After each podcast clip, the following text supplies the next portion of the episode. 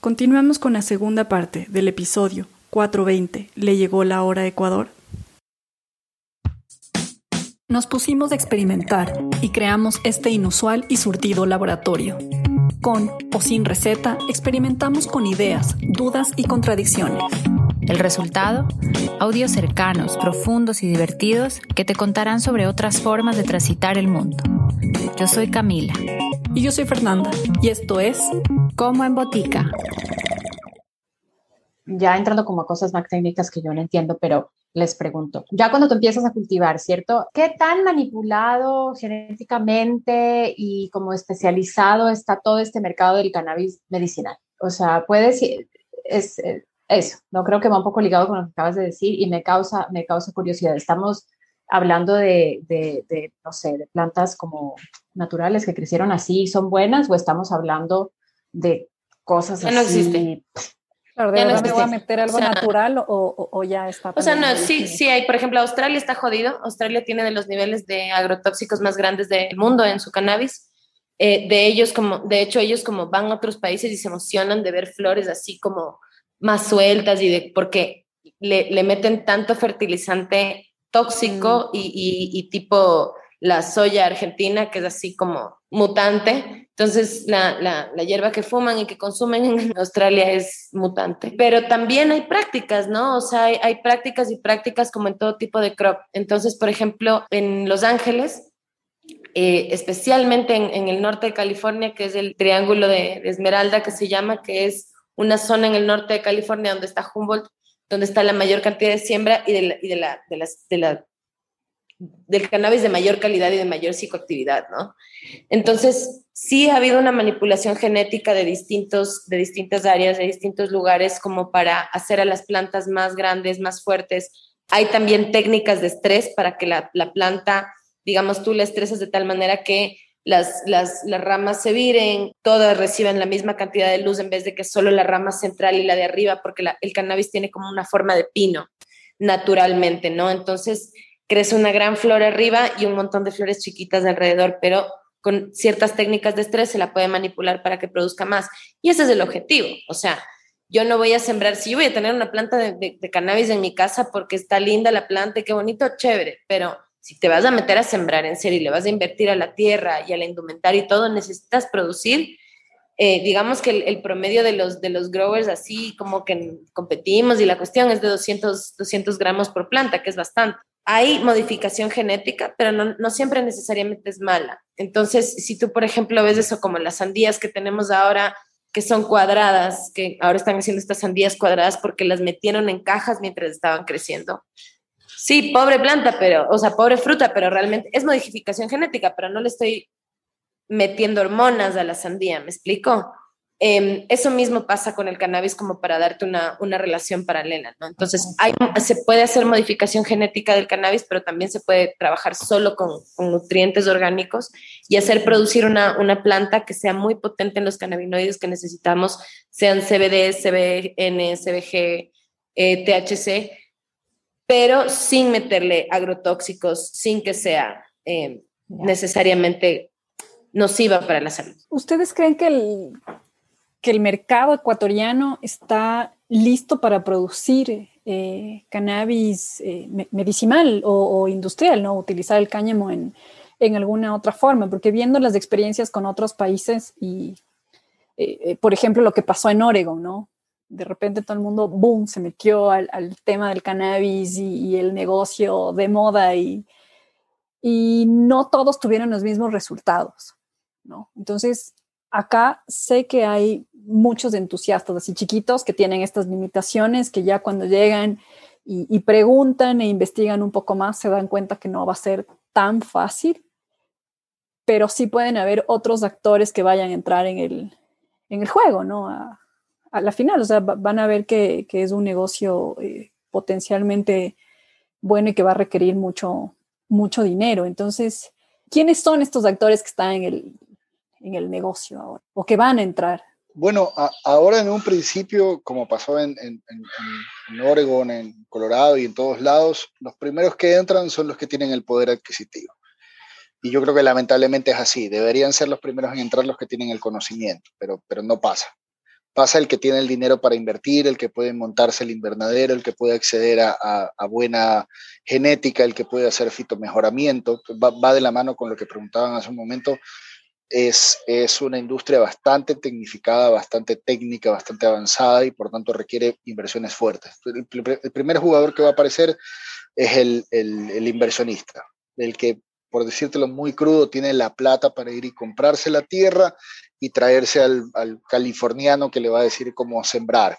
¿okay? ¿Nacionales o extranjeros ese, ese primer jugador? Yo me imagino que habrá muchos nacionales, porque el extranjero, yo he conversado con algunas personas afuera y tienen mucho interés en venir al país, pero primero quieren ver cómo arranca acá. Porque tú puedes venderte y, y podemos vender al Ecuador como un país, es un país hermoso, espectacular. El mayor atractivo en el cannabis es tenemos 12 horas de luz todo el año o sea, el, momento y el sector en el país en el que menos luz tiene, creo que llega a tener 11 horas 56 minutos de luz. O sea, es una cosa fantástica. Pero eso no te basta para atraer a un inversor en cannabis. Porque el inversor en cannabis sabe que él puede comprarse un foco y darle apoyo lumínico y qué bonitas tus 12 horas, pero, pero yo no las voy a necesitar. Hay que crear las condiciones para hacer atractivo al país. Algo que yo converso y algo que le gusta mucho a la gente de afuera es el tema del, del de estos incentivos tributarios que hay desde hace unos años acá en Ecuador. Eso les llama mucho la atención, pero por ejemplo les da eh, temor todos estos cambios. Tenemos que comprender que todo el avance de la regulación del cannabis se dio en los últimos tiempos de un gobierno eh, que ha sido bastante criticado. ¿no? no voy a dar una opinión política, pero lo ha sido. Y, afuera se escuchan esas críticas. Para un inversor meterse a un país en donde solo le quedaba un año al gobierno mm, no es tan buena idea. Esperemos al siguiente y a ver qué pasa. Pero sí hay bastante inversor local que está interesado. Ya te digo, gente que tiene dinero, gente, gente que tiene el suficiente dinero para pararse con un consultor y decirle, no sé qué quiero hacer, pero quiero hacer algo dentro del cannabis. ¿Qué, qué me recomiendas? lo, lo, he escuchado. ¿Cuánto es suficiente dinero? Depende. Más o menos. Depende. Y sabes qué es lo que decía Ana, ¿no? Jugador pequeño, yo me lo pensaría dos veces y sí es como decirle, pana, ¿de verdad quieres que te den chance de competir en esta industria? O sea, no necesitas meterte a sembrar para estar en la industria. No, no todo va a ser siembra, vamos a necesitar transporte, transporte especializado en cannabis, vamos a necesitar seguridad especializada en cannabis, porque no es lo mismo el guarura con una pistola que lo que tú necesitas en cannabis. O sea, tú, tú, tú métete en internet y en España han habido robos con la policía parada en el frente del invernadero y se han estado robando todo desde la parte de atrás. Sea, no es lo mismo que en otros cultivos. Las cámaras, sí, las cámaras de las camaroneras que te ven a dos kilómetros de distancia, pero acá necesitas un tema de sensor de movimientos. Vas a necesitar proveedores porque el invernadero no es igual que cualquier otro invernadero eh, para flores. Se parecen más a los invernaderos para vainilla que para flores. ¿Ok?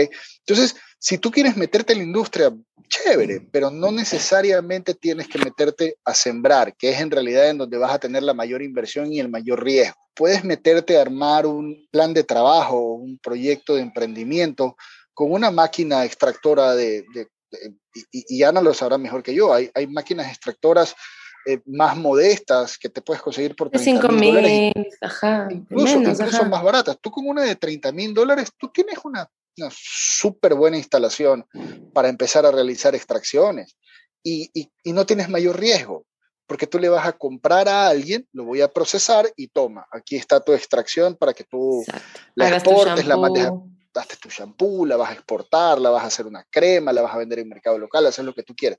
¿Cuál fue mi riesgo? Comprarme la máquina de 30 mil dólares y aprender a usarla. Pero el tipo que se va a meter a sembrar, sí va a tener un montón de riesgos y va a tener que meter un montón de plata tú para sembrar tienes que pensar en que tienes que construir, si lo vas a hacer en invernadero, que va a depender de a dónde quieres mandar tu producto. Si tú quieres hacer extracciones, lo haces en exterior. Si tú quieres vender una flor, la flor tiene que ser bonita, se hace en invernadero. Tienes que construir el invernadero a un promedio de, creo que es 8 o 10 dólares el metro cuadrado de invernadero en nuestro país. Tienes que meter secaderos. Por cada hectárea de producción tú necesitas un secadero de por lo menos unos mil metros cuadrados tienes que pensar en transporte, en seguridad. En, esta industria no te va a servir el alambre de púas alrededor del predio y vas a tener que por lo menos ponerte rejas y eso sí es que no son, son vallas de concreto. Entonces, es una inversión fuerte, es una inversión que muy pocos pueden darse lujo. Por eso cuando, cuando se hacía la norma y decían, bueno, ¿cómo restringimos para que no se meta todo el mundo? Porque no queremos que nos pase lo que pasó con la moringa, con la pitahaya, que todo el mundo se mete y al final quiebra. Pana, no necesitas restricción. El, el mercado solito va a restringir quién entra y quién no. Porque el tipo que mete mucha plata, pero no tiene idea de qué se trata el cannabis, tampoco tiene el éxito garantizado. Porque se topa con un californiano master grower que viene y lo que hace es sacarle plata y decirle que necesita eh, un, regulador de ozono, cuando en realidad no te hace falta en este país porque tenemos un, suelo rico, y viene y te lo vende, te toca una máquina de 200 mil dólares y el man se va con su dinero y tú te quedaste con la máquina. De Regresó y tienes toda la plata del mundo y trajiste a un californiano, pero ahí te quedaste. Entonces es, es, es, un balance. Jugadores, yo creo que el primero será el que tenga el dinero, pero el que va a sobrevivir es el que haya tenido los conocimientos y haya entrado con inteligencia a la industria. Y yo quiero, yo quiero agregar algo importante que a lo que dijo José, parece fundamental, y es reforzar en esto de que no necesitas cultivar para ser parte de la industria. Más bien, lo que va a hacer falta más adelante es gente que sepa de cannabis, pero que sean diseñadores gráficos, que sean comunicadores, que sean eh, aseguradores, que, que, que, se diseñen pólizas de seguro cannabis, diseño de packaging. El packaging para el consumidor final va a ser tan importante.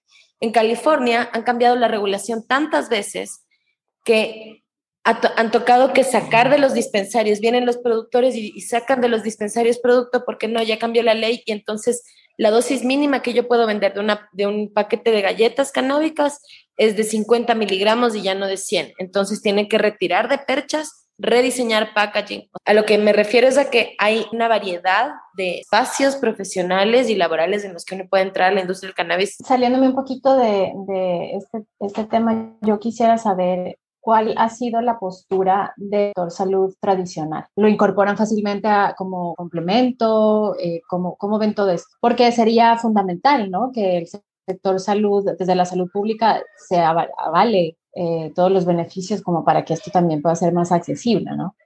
Mira, ahí hay un primer problema, y perdona Ana, y luego te doy la palabra porque tú vas a poder aportar mucho en eso, pero yo hasta ahora no he sabido de un cultivador de cannabis que puede hacer un congreso en Hawái para los médicos que receten cannabis.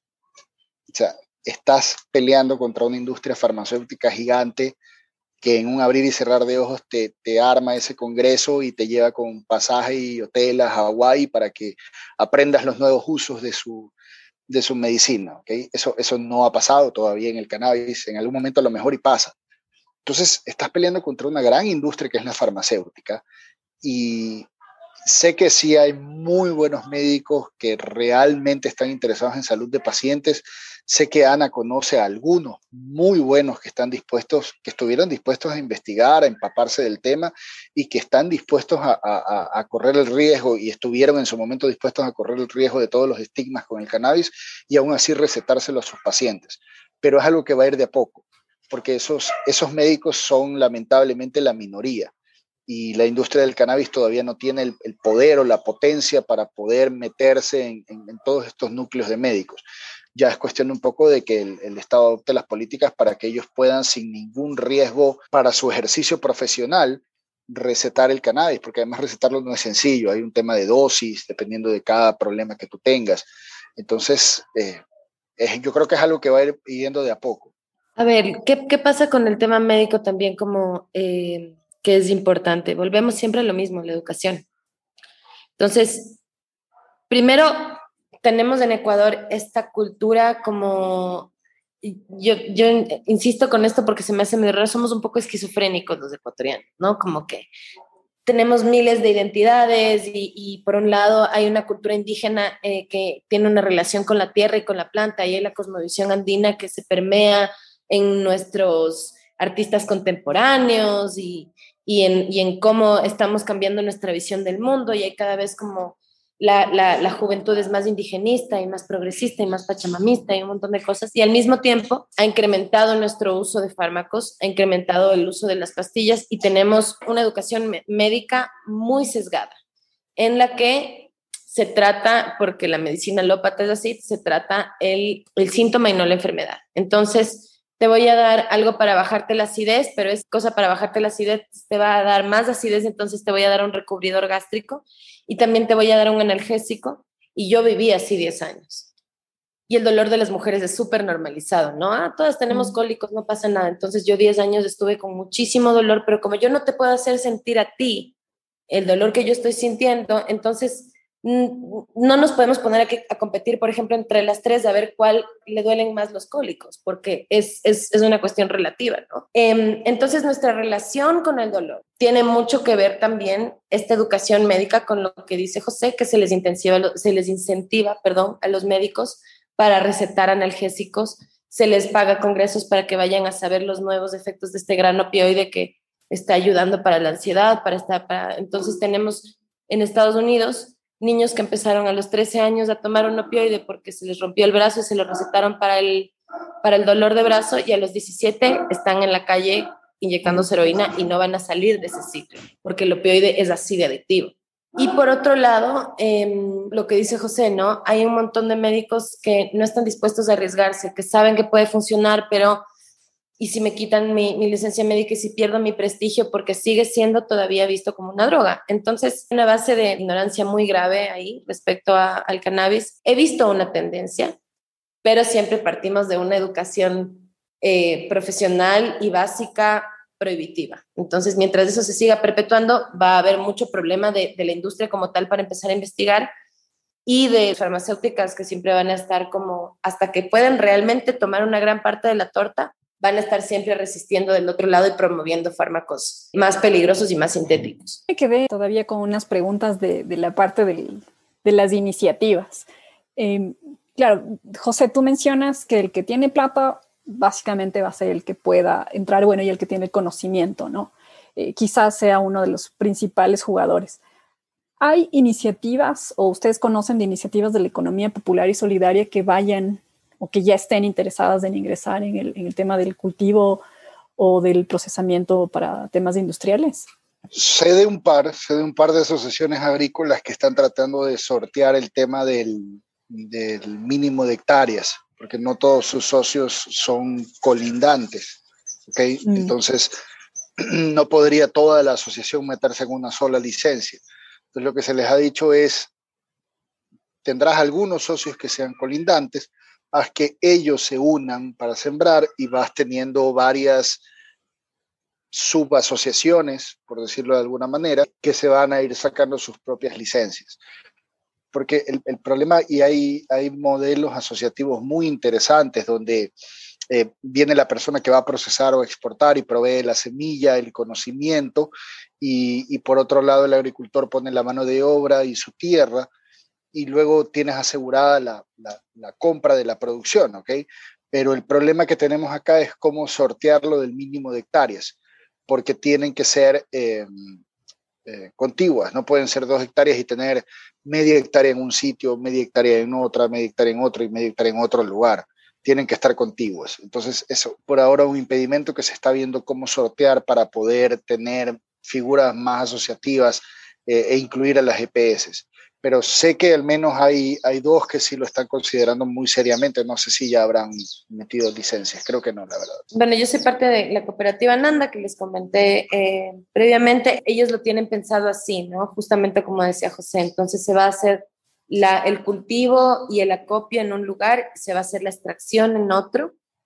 Y después de, de, de esa extracción se sacará para dentro de la misma cooperativa gente que haga con esas extracciones distintos productos y que se venda localmente o que se consigan estándares, calificaciones internacionales para poder exportar, que eso siempre es necesario y es, y es necesaria una, una garantía de, de, de, compra para poder eh, exportar, ¿no? Más o menos en cuánto tiempo se verán los resultados de las primeras licencias. Los primeros resultados, aunque no exitosos, espero que los veamos en unos cuatro meses. Pero claro, tendremos primeras cosechas con, con, las falencias normales de una industria que apenas empieza, ¿no? Eh, pero de ahí, uf, hasta que podamos utilizar eso en un mercado local, tal vez un año, año y medio, dos años, sí. Y, y exportar puede ser todavía más, porque como dice, como dice Ana, hay, hay estándares de calidad de afuera que son bastante altos, que te exigen que no tengas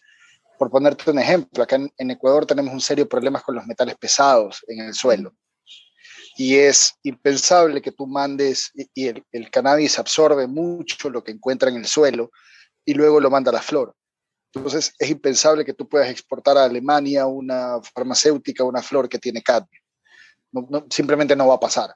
Entonces, eh, yo creo que nos tomará un, buen tiempo llegar a los estándares de exportación, eh, pero eso no debe desanimarnos porque tenemos la oportunidad de crear un, buen mercado local a partir de, estas regulaciones que hay para producto terminado.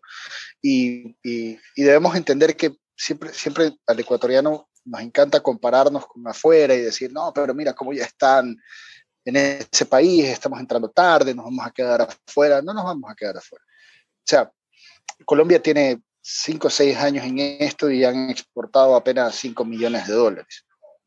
Eh, Estados Unidos tienen esto muchísimo más tiempo que cualquier otro y ellos todavía no pueden sacarle el equivalente a un registro sanitario a un producto con CBD. La FDA sencillamente no te los da.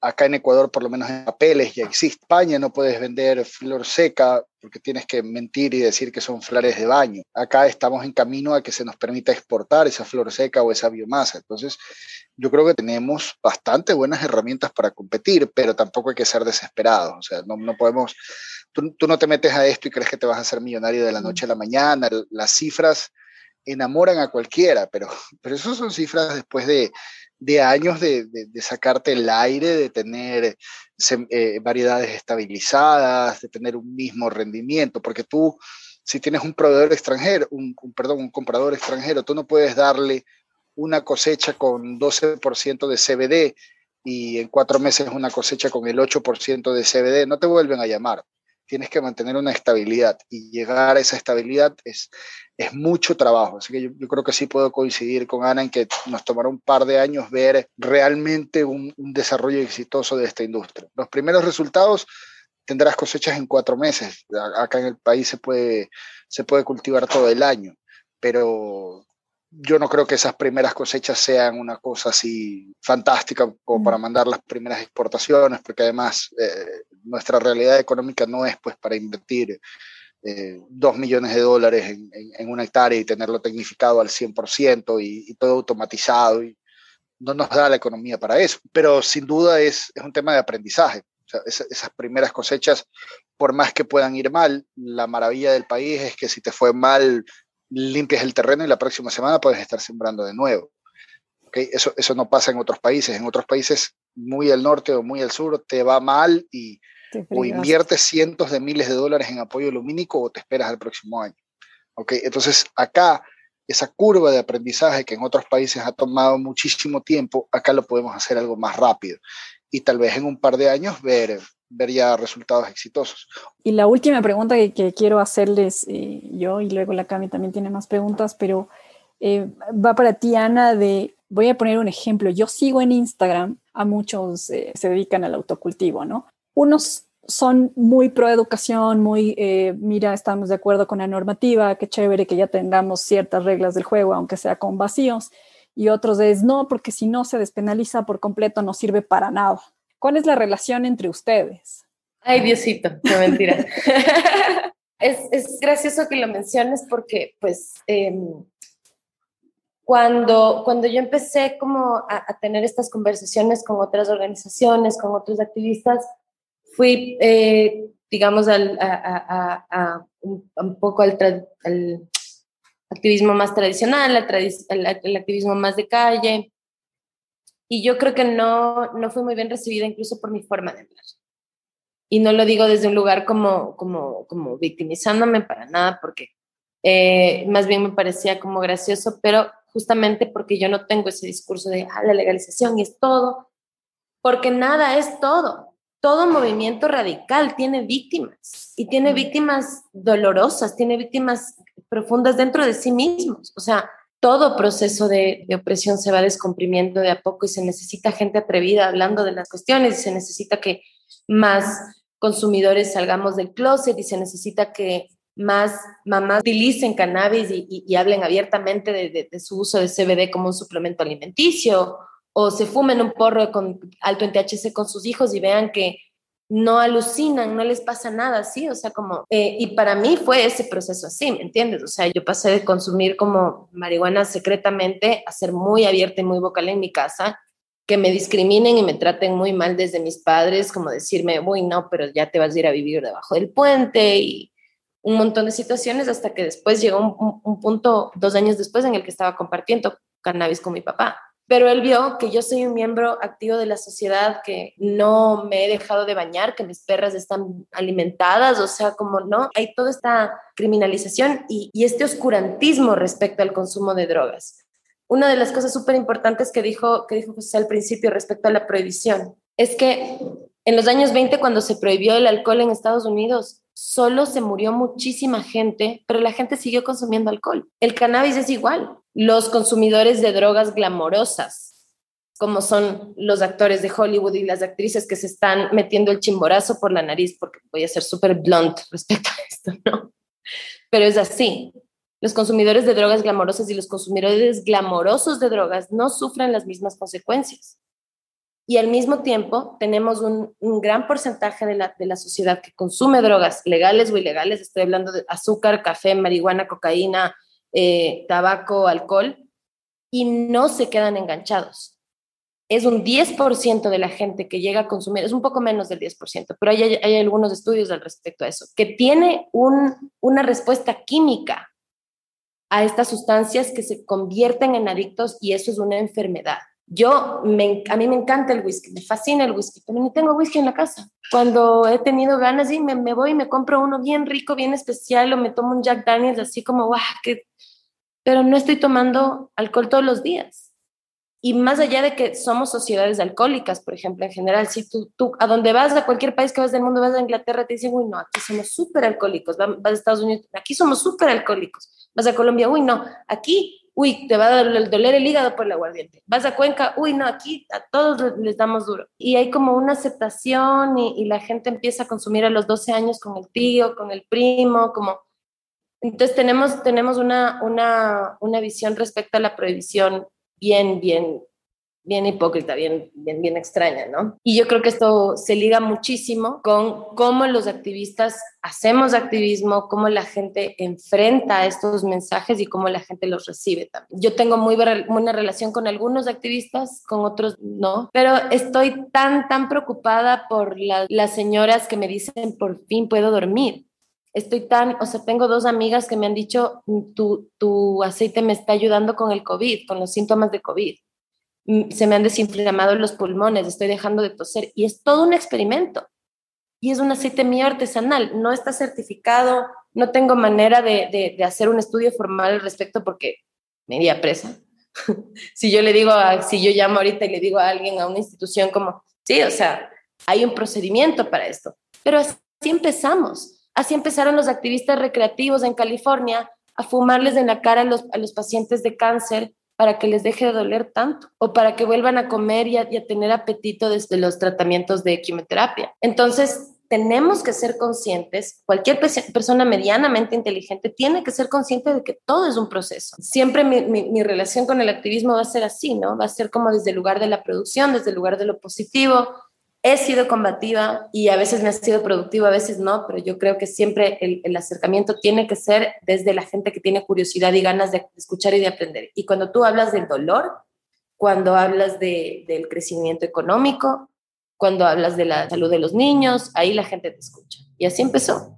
Bueno, Ana, has un poco respondido parte de la, de la pregunta que les quiero hacer ya para cerrar, eh, y es justamente esto de los prejuicios, ¿no? De, me imagino que ambos desde, desde sus espacios han tenido que afrontar un montón de prejuicios profesionales, familiares, sociales, etcétera. Entonces, yo quisiera como invitarlos a que nos cuenten cómo han manejado estos prejuicios, pero a manera de, de, dejarlo como mensaje final para cualquier prejuicioso que esté escuchando. Bueno, sí, mira, es, es normal el tema de, de prejuicios. Yo no culpo a la gente que tiene tanto prejuicio hacia el, hacia el cannabis y hacia tantas otras cosas, porque en realidad todos nuestros prejuicios son, nacen de lo que nos han enseñado siempre O sea, si tú te, remontas a ver los, afiches, los pósters que tenían en Estados Unidos de una figura diabólica con un porro y, y todo eso, pues, no sé, imagínate, llegó el televisor a Ecuador y estás viendo Bonanza y te sale la propaganda de Bonanza el mismísimo diablo con un porro. O sea, yo no culpo a mi mamá por pensar que eso es algo realmente malo. tal, vez yo también lo hubiera hecho y hubiese crecido pensando que es muy malo. Entonces, no los culpo, eh, pero de nuevo, y, muy de acuerdo con Ana, lo único que te hace cambiar eso es la educación y la información.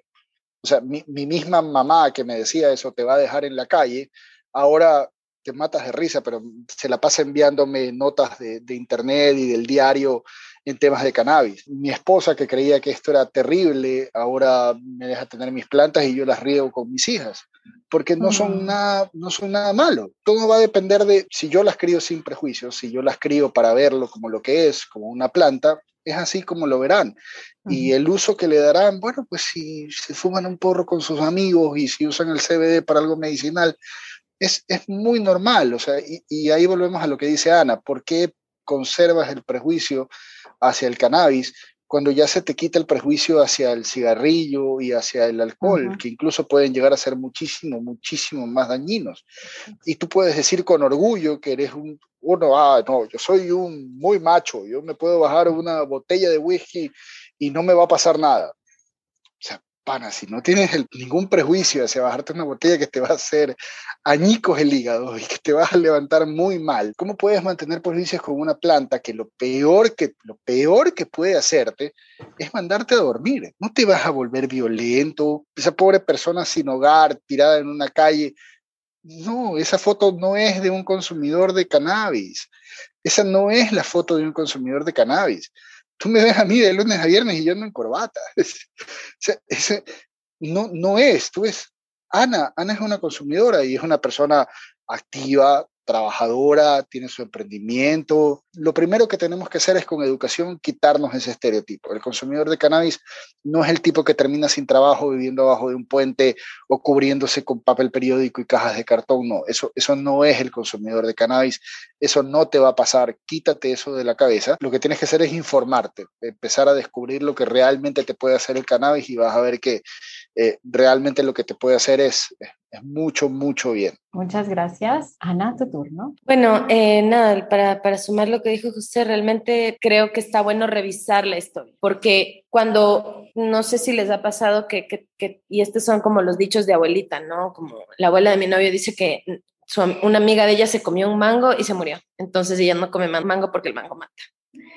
Es una mujer brillante, o sea, es una mujer chistosa, con un pensamiento súper complejo, es grande, pero es, es así, o sea, y tiene estas cosas. Y mi papá, como ahora tiene una gata, pero creció con una vecina que se murió de asma porque tenía como 17 gatos. O sea, para mi papá los gatos daban asma y los gatos matan, entonces nunca pudimos tener un gato porque yo me moría por tener un gato de chiquita, pero no había cómo porque me iba a morir de asma. Entonces, lo mismo pasa con, con el cannabis. Cuando tenemos 100 años, ya, ya, ya estamos en 2021, esto empezó en los años 30, pero ya llevamos casi 100 años de, de prohibición oficial, de guerra oficial contra las drogas. Hay que pensar también en qué parte de estas narrativas y, y qué parte de este aparato eh, tenía su conveniencia, tenía, hay que cuestionar eso, y ya hay demasiada información como para decir, cannabis es lo mismo que heroína, de verdad. O sea, como a la, a la gente que es prejuiciosa le digo, quedas mal, quedas muy mal, quedas como muy ignorante, sino te, porque incluso para hablar de las cosas que a mí no me gustan, de las que estoy en contra, tengo que entender. Creo que hay que argumentarse súper bien, mirar hacia otros lados y decir, bueno, el mundo está cambiando, yo también puedo informarme un poco más, ¿no?